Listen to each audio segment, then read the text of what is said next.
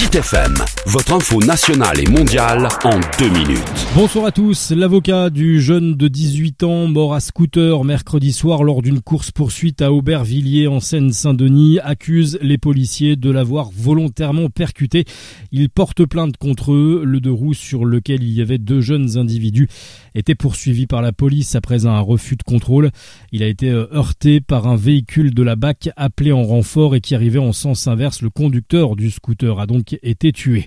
Les suites de l'enquête dans l'affaire de la mort de Thomas en novembre dernier à Crépol dans la Drôme. Deux personnes ont été placées en détention, mais l'identité de l'auteur du coup de couteau mortel n'a pas encore été déterminée.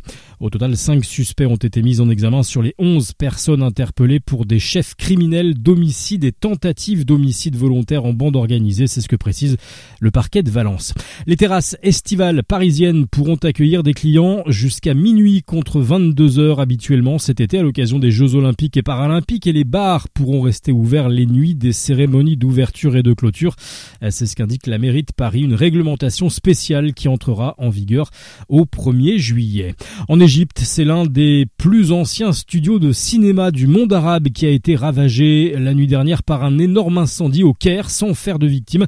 Le feu a dévasté le studio Al Aram, construit en 1944 dans l'ouest de la capitale. Selon des médias locaux, l'incendie s'est déclaré après le tournage d'un feuilleton diffusé pendant le ramadan et durant lequel la télévision connaît ses plus grosses audiences. En football, les quarts de finale de la Ligue des Champions offriront, vous le savez, des retrouvailles. Le Paris Saint-Germain et le FC Barcelone vont s'affronter. Les hostilités sont déjà lancées près d'un mois avant le match aller sur ses réseaux sociaux. Le club espagnol ne se prive pas de rappeler la remontada de 2017 avec ce message, une nuit que nous n'oublierons jamais, une photo pour l'histoire. Et puis du rugby ce soir à 21h, le 15 de France affronte l'Angleterre dans le cadre du tournoi des Six Nations.